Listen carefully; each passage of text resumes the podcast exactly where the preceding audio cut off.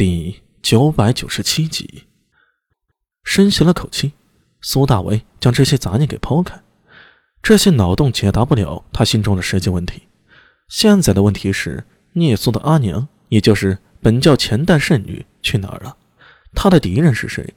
这些人还会不会找上聂苏的麻烦呢？从聂苏的身上种种异能来看，这位圣女应该身世也不弱吧？此外，就是特洛巴人。留下了种种奇怪的文化传承，有可能本教就是受他们影响催生的。此外，还有那奇怪的飞行义装究竟从何而来？难道是那些特罗巴人留下来的？还有那把巨弓。对了，还有石碟。安文生从巴彦大师遗骸中把那个石碟取在手里，后来带了回来。石碟，苏大伟找他讨要回来了，不过一直还没空研究，不知其中有什么秘密。最后就是不知当日那一箭究竟有没有射死伦庆林或者射伤呢？这事儿只能日后才知道了。若是伦庆林死了，大唐面对吐蕃至少少去一半的威胁，至少大飞川之败便可以免去了。心中各种念头沉浮，不知不觉中已经来到了港口。一抬眼看到一辆马车停在巷边，似乎在等什么人呢？苏大为愣了一下。这马车行止是宫中之物，站在马车旁的是宫中内侍，有几分眼熟。还没等开口，那人眼尖，早已看到了苏大为，一溜小跑过来，向苏大为行礼道：“哈啊，苏郎君，我替陛下传口谕，召你入宫了。”呃，现在，苏大为懵逼了一下，知道快，没想到会这么快。呃，可否稍等片刻，让我去和家里打声招呼。哎，苏良君，可别为难小人，已经在这儿等了半天了。去了迟了，只怕陛下震怒啊！郎君家中，我会派人禀报的。呃，好吧。苏大为略微一犹豫，无奈的钻上了马车，随着摇晃的马车向着宫中驶去。金油灯的光芒将殿内照得通明，这是内宫。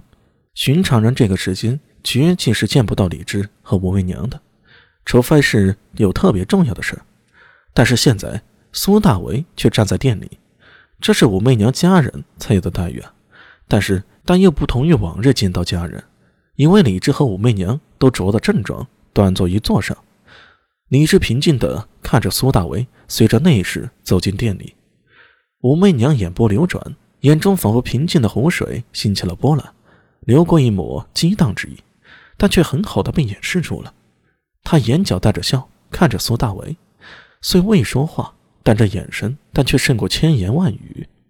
臣苏大为参见陛下、皇后。起身吧。你这声音听不出喜怒，只是淡淡的说道：“你可舍得回来了？”啊，陛下恕罪。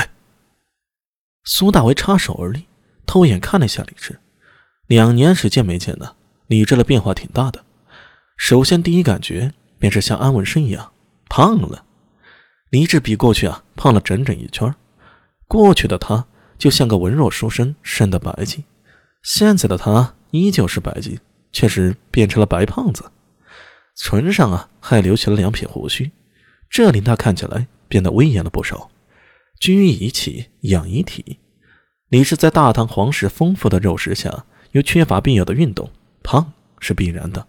对了，李唐皇室好像都挺胖的，否则你不会以胖为美了。又胖又爱吃肉，还不爱运动，再加上喝点小酒，通风没跑了呀。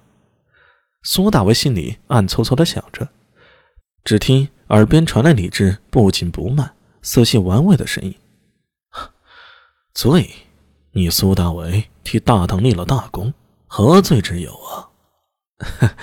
陛下莫开臣的玩笑。苏大伟大着胆子抬头，冲着他和武媚娘呲牙一乐，颇有些没脸没皮的感觉。臣负陛下重托，却在功臣之日私自离开军营，出去浪荡了这么久，此为臣之大罪。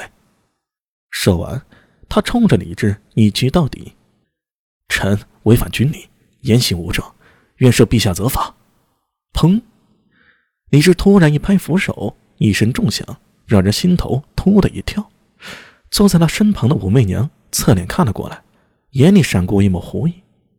李治负着手，缓缓向着苏大伟走来。你真的知罪吗？还是仗着与媚娘的关系，以为朕不会拿你如何？